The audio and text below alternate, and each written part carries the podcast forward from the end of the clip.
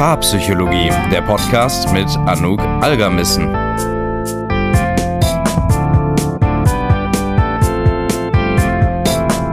Hallo und herzlich willkommen zu einer neuen Paarpsychologie-Podcast-Folge. Dieses Mal machen wir ein bisschen was anders. Und zwar geht es heute nicht darum, die fünf besten Schritte oder Tipps zu einem bestimmten Thema durchzugehen, sondern ich nehme euch mal mit hinter die Kulissen einer Paartherapie-Praxis, was diesen Monat, im Monat März, ähm, Themen waren, die immer wieder aufgekommen sind, Themen, mit denen ich mich beschäftigt habe, die mich bewegt haben in meiner Arbeit. Ähm, und wir werden da so ein bisschen entspannter heute rangehen. Also es gibt keine so eine klare Struktur, wie das vielleicht sonst mehr der Fall ist. Das heißt, schnapp dir deinen Tee, schnapp dir deinen Kaffee oder einfach nur ähm, einen gemütlichen Ort zum Sitzen und wir werden heute mal ein paar Dinge besprechen, die sonst vielleicht nicht so ihren Platz finden in meinen Inhalten. Vielleicht ist sogar der Punkt, wie ich mich jetzt gerade fühle, eigentlich ein ganz guter Ausgangspunkt für diese Folge. Und zwar habe ich kurz bevor ich das hier gerade aufnehme, ähm, News gesehen zum Thema Willow Project in den USA. Da geht es darum, dass in Alaska enorm viel Öl gefördert werden soll, was natürlich klimatechnisch eine absolute Katastrophe ist. Und ich muss sagen, diese Dinge, die gehen mir immer ganz schön nah. Also gerade wenn es mit der Natur zu tun hat, äh, mit Umwelt und unserer aller Zukunft, ähm, merke ich, dass mich das berührt und dass das auch ähm, sehr viel starke Emotionen bei mir hervorruft. Und jetzt ist es natürlich so, dass ich in meinem Job immer eine gewisse Professionalität haben muss. Ich muss natürlich empathisch sein und das möchte ich auch sein, weil das bin ich und das ist mir auch verdammt wichtig. Ähm, aber ich darf natürlich meine Emotionen nicht einfach so reinbringen in die Therapie, weil da geht es nicht um mich, sondern um die andere Person. Und jetzt gerade merke ich aber zum Beispiel, dass ähm, wenn ich jetzt mit einer anderen Person reden würde, also wenn ich jetzt in diesem Zustand Therapie machen würde, mh, hm, das könnte ich jetzt gerade so nicht. Das heißt, ich müsste mir jetzt gerade erstmal ein bisschen Zeit für mich nehmen. Und interessanterweise ist so etwas letztens auch passiert. Und zwar habe ich mich da mit einem Menschen ja, so halb gestritten, es war ein sehr aufwühlendes Telefonat, sagen wir mal so, auch ungeplant. Ähm, und leider kurz vor einer Sitzung, die ich hatte. Ich hatte dann noch eine halbe Stunde und habe die auch wirklich genutzt, um ganz, ganz aktiv Emotionsregulation zu betreiben. Also ich wusste, dass wenn ich jetzt diese Emotionen mit reinnehme, dann mache ich gleich einen schlechten Job, weil dann bin ich nicht wirklich offen ich merke das bei mir zum Beispiel immer an so einem Druck auf der Brust, ähm, dass ich nicht richtig tief atmen kann. Und daran merke ich, dass ich nicht wirklich offen bin für die andere Person. Und das muss ich ja natürlich sein. Das ist der Kern auch von meinem Job. Ähm, das bedeutet, was ich gemacht habe. Ich kam in der Praxis an, ich war ziemlich aufgewühlt ähm, und ich musste erstmal einfach in vollkommener Ruhe mich hinsetzen und tief atmen. Und das hat mir geholfen, wieder mehr zu mir selbst zu kommen, ein bisschen runterzukommen von diesen Emotionen und mich nicht so sehr von ihnen wegspülen zu lassen. Und das bedeutet, ich bespreche das ja auch immer wieder im Podcast. Wie kann man Emotionen regulieren? Es ist wichtig, die eigenen Muster selber zu kennen, zu wissen, was sind die Themen, die einen anfassen und das ist sowas, wo ich ganz persönlich für mich merke, mm, dass mich das natürlich aufwühlt innerlich und dass ich da besonders achtsam und auch besonders mitfühlend mit mir selber umgehen muss. Das heißt, die ganzen Tipps, die ich hier rauf und runter predige, na klar, ich muss die auch bei mir selbst anwenden, denn am Ende des Tages, ich bin genauso ein Mensch ähm, wie jeder andere mir geht es mal schlecht, es gibt Themen, die mich auffühlen, es gibt Themen, die mich an einem wunden Punkt treffen und die muss ich gut kennen. Die muss ich gerade als Therapeutin besonders gut kennen und nicht ähm, quasi einfach sagen, ach Mensch, nee, ich bin unangreifbar und ich bin doch jetzt hier so neutral und so chakra-mäßig unterwegs. Ähm, das wäre richtig, richtig schlecht in meinem Beruf. Ähm, Und deshalb ist es mir total wichtig, die Dinge, die ich predige, auch selber für mich zu nutzen. Ähm, ja, das war vielleicht so mal so ein erster Gedanke, der jetzt, wie gesagt, jetzt gerade ähm, total aktuell ist bei mir. Ich merke auch, dass jetzt allein das darüber sprechen schon enorm hilft, auch wenn ich jetzt mit keiner realen Person auf der anderen Seite spreche, aber einfach mal dem Ganzen Worte geben, was sich in mir selbst gerade ähm, verändert hat oder zuträgt. Das sage ich auch ganz gerne in meinen Sitzungen, nämlich einfach die Sachen auszusprechen, dem, das Formulieren der Worte selber, das merkt man zum Beispiel auch, wenn man die Dinge aufschreibt. Das kann helfen, einen Teil des Drucks einfach abfließen zu lassen. Wir lassen die Dinge dann einmal durch unseren Körper wandern und über die Sprache und den Luftstrom wieder nach draußen. Und das ist zwar nur so ein ganz kleiner Prozess, aber der kann schon echt verdammt heilsam sein. Und ich spreche jetzt seit ungefähr sechs Minuten und mir geht es gerade deutlich besser als vorher. Ähm, das heißt, das hat mir jetzt einfach schon total geholfen. Deshalb vielleicht auch hier ein kleiner Tipp an dich. Mehrere Tipps sind es ja jetzt ja mittlerweile schon. Zum einen, achte darauf, wenn die Dinge dich anfassen, wenn du merkst, das löst Emotionen in dir aus, geh nicht drüber hinweg und hab für dich eine Strategie, die du nutzen kannst, um diese Emotion aus deinem Körper rauszubekommen, ohne sie verdrängen zu müssen, sondern sie halt einmal eben diesen Prozess durchlaufen zu lassen. Das kann sein, indem du mit einem Freund, einer Freundin sprichst, die Worte, so wie ich jetzt einfach äh, ausformulierst, auch wenn eigentlich da niemand auf der anderen Seite ist, der dir zuhört, vielleicht nicht im Supermarkt machen, das könnte ein bisschen komisch rüberkommen. Oder einfach die Dinge mal aufschreiben. Da ist handschriftlich meist besser als tippen, einfach weil es nochmal eine andere Qualität hat für die meisten Menschen. Und so eben all die Dinge, die einen bewegen, die Emotionen, die in einem hochkommen, eben durch einen durchlaufen zu lassen und dann auf der anderen Seite im besten Falle rauszukommen. Gut, dann sind wir auch schon mal schön hier mit den leichten Themen, haben wir die auch mal abgehakt für den Anfang. Sehr gut. Äh, so habe ich mir das vorgestellt, aber ich dachte, es wäre jetzt auch irgendwie total unauthentisch, wenn ich jetzt hier gekünstelt irgendwie upbeat sage, hopsi und jetzt geht das und das und das, sondern das war jetzt halt einfach wirklich gerade ähm, mein Zustand, den ich so erlebt habe und da das eben was war, was diesen Monat auch aufgekommen ist bei mir, so direkt wie vor der Therapiesitzung, ähm, war mir das wichtig, mal darüber zu sprechen. Im Übrigen habe ich dann auch zum Glück gemerkt, dass ich wieder sehr präsent sein konnte in der Sitzung, also bei der, wo ähm, ich vorher dieses emotionale Telefonat hatte. Und das habe ich halt, wie gesagt, zum einen dadurch gemacht, dass ich ähm, mich selbst, meine Emotionen reguliert habe. Aber ich mache auch das, was ich eigentlich immer mache vor jeder Sitzung. Und zwar meine Notizen durchgehen vom letzten Mal und mich so ein bisschen reinfühlen in die Person. Also das versuche ich vor jeder Sitzung zu machen, weil mir ist das total wichtig, ähm, dass man sich abgeholt fühlt und dass man auch wirklich das merkt, dass ich die Person auch wirklich verstehe. Und es gibt Anteile eigentlich in jedem Menschen, die ich von mir selbst kenne oder die ich von anderen Klientinnen gehört habe, die Geschichten, die ich da im Hintergrund habe. Ähm, das bedeutet, ich finde eigentlich auch immer etwas, wo ich merke, da kann ich mich jetzt auch in diese Person reinfühlen und versuchen zu verstehen, warum sie so handelt, wie sie denkt, was ihr gerade wichtig ist.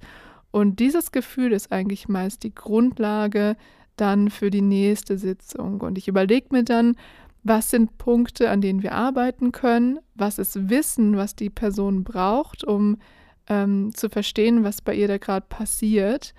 Und ich glaube, auch über diesen Prozess gelingt es mir dann meist hoffentlich immer ganz gut, äh, mich dann da reinzufühlen und dann auch in den Momenten präsent zu sein und auch diese innere Richtung zu haben, wo es in der Sitzung hingeht.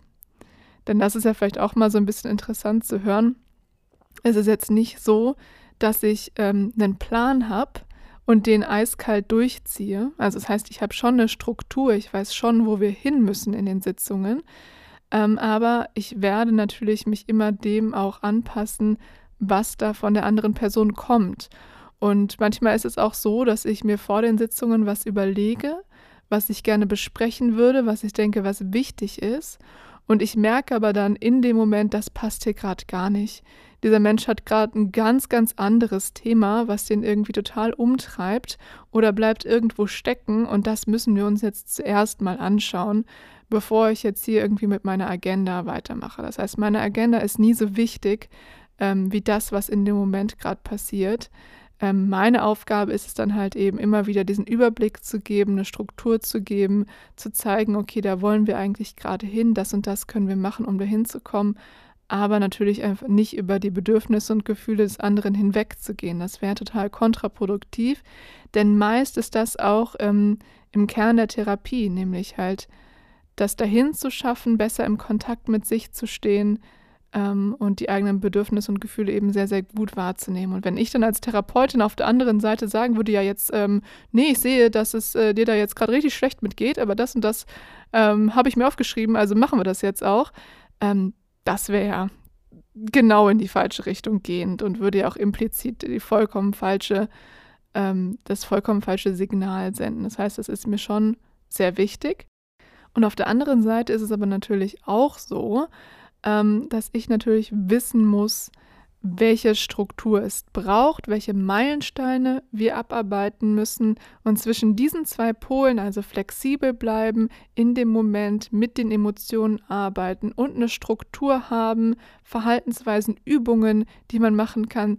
In dieser Balance, da befinde ich mich eigentlich ständig, ähm, um zu gucken, dass es von beiden einfach entsprechend genug gibt, dass man so gut es geht, so lösungsorientiert es geht, halt vorankommt.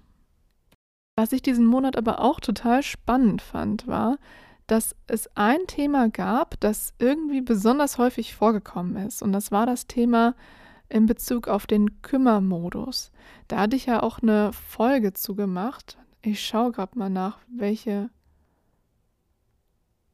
Folge das war. Das war die Folge Nummer 20. Kannst du noch mal gerne zurückgehen und dir anhören. Ähm, und die kam wirklich in vielen Sitzungen vor. Das fand ich ganz spannend. Ich weiß nicht, ob mein Gehirn da einfach für geprimed war, also dass meine Aufmerksamkeit sich ähm, wie von selbst quasi darauf gerichtet hat, weil ich es jetzt einfach im Kopf hatte, weil ich diese Folge aufgenommen habe oder ob das einfach gerade ein Thema war, was in diesem Monat und vielleicht auch darüber hinaus für viele Menschen einfach sehr spannend ist. Und da geht es halt darum, dass man äh, Verantwortung für die Gefühle von anderen übernimmt und dabei mehr und mehr ausbrennt, beziehungsweise halt sehr stark unter Druck steht und eine gewisse Augenhöhe in der Beziehung verloren geht. Und ich habe dafür halt dieses Wort Kümmermodus ähm, mir überlegt. Das ist, wie gesagt, kein das ist kein Fachjargon oder ein Fachbegriff, aber es beschreibt es halt eigentlich ganz schön und ähm, hat anscheinend große Auswirkungen für viele Menschen. Das fand ich einfach nur total spannend, dass es immer wieder aufkommt. Ich das also sowohl auf Instagram, im Podcast, aber auch in meinen Sitzungen vielfach besprochen habe. Und das Schöne daran ist, meine Klientinnen, die helfen mir auch bei solchen Themen einfach so gute Bilder zu finden und Metaphern und Ansatzpunkte. Und das konnte ich halt diesen Monat besonders schön feststellen. Also ich hatte richtig die Möglichkeit, dieses Thema von allen Seiten zu beleuchten, äh, neue Worte dafür zu finden. Und das liebe ich ja, dass wenn ich so ein Thema habe und da auch richtig reinsteige, dass ich dann zum Beispiel mit einem Klienten darüber spreche und der hat eine Assoziation oder beschreibt es auf eine gewisse Art und Weise. Und das merke ich mir dann natürlich. Und dieses Bild oder dieses Wort oder dieses diese Geschichte, die kann ich dann nehmen und mit jemand anderem auch nutzen. Ich teile natürlich jetzt nicht die persönliche Geschichte von diesem Menschen, aber zum Beispiel, ich kann diese Worte nutzen, um halt Informationen zu transportieren in der Sprache, wie jemand das nutzen würde, der halt selbst davon betroffen ist. Und ich glaube, das macht total viel aus und ist auch super wichtig, um einfach so ein großes so, so, so ein Arsenal an Möglichkeiten zu haben, über ein Thema zu sprechen. Und ich merke zum Beispiel bei mir selbst, ich mache die beste Arbeit, je präziser ich bin, desto mehr Bilder ich habe, desto mehr Geschichten ich in meinem Kopf habe, ähm, um dann so ein Thema auch wirklich konkret anzugehen. Und das habe ich auf jeden Fall diesen Mo Monat mit dem Thema Kümmermodus gehabt. Ähm, ich finde es immer noch enorm spannend. Ich habe auch das Gefühl, da könnte man sicher noch mal eine weitere Podcast-Folge zu machen oder auch noch mal mehr ins Detail zu gehen. Ähm, aber genau, der März, das war irgendwie der Kümmermonat dieses Mal und ja, fand ich total spannend, dass das Thema da irgendwie so häufig aufkam.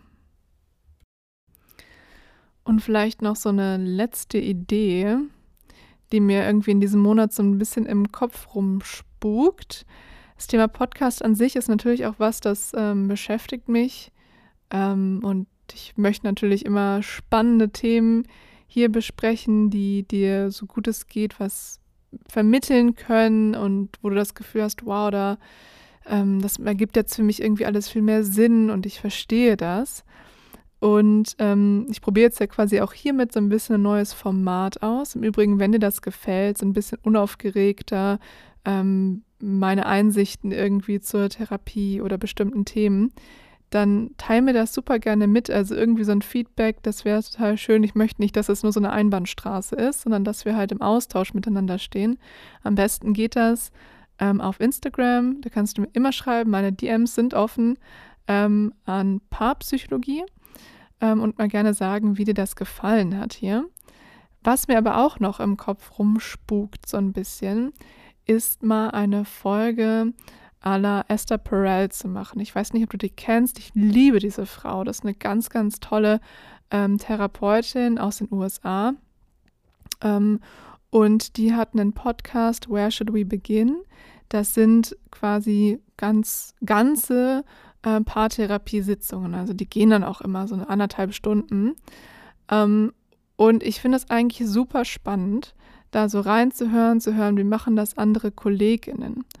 Und der Gedanke war jetzt, dass man sowas vielleicht auch mal hier machen könnte. Das wird jetzt nicht den kompletten ähm, Inhalt ersetzen, aber mal so zwischendurch, dass ich vielleicht mit jemand anderem, der sich dazu bereit erklärt, vielleicht ja du, der diese Folge gerade hier hört, ähm, eine Podcast-Folge aufnehme oder wir die zum Beispiel mehrere Teile ähm, aufteilen. Also wo das dann natürlich für dich eine kostenlose Therapiesitzung ist. Wir erarbeiten Dinge zusammen, schauen uns Muster an, überlegen uns Übungen, erarbeiten Strategien für dich ähm, und du hast dann sozusagen diese Infos.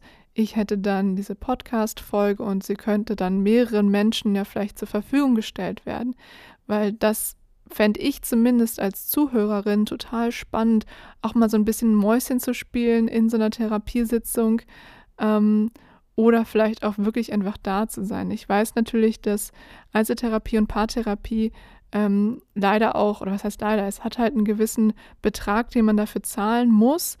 Ähm, und es ist deshalb nicht für jeden erschwinglich. Und das verstehe ich auch total, dass das auch blöd ist oder halt eine ja, leider die Situation ist, so wie sie ist.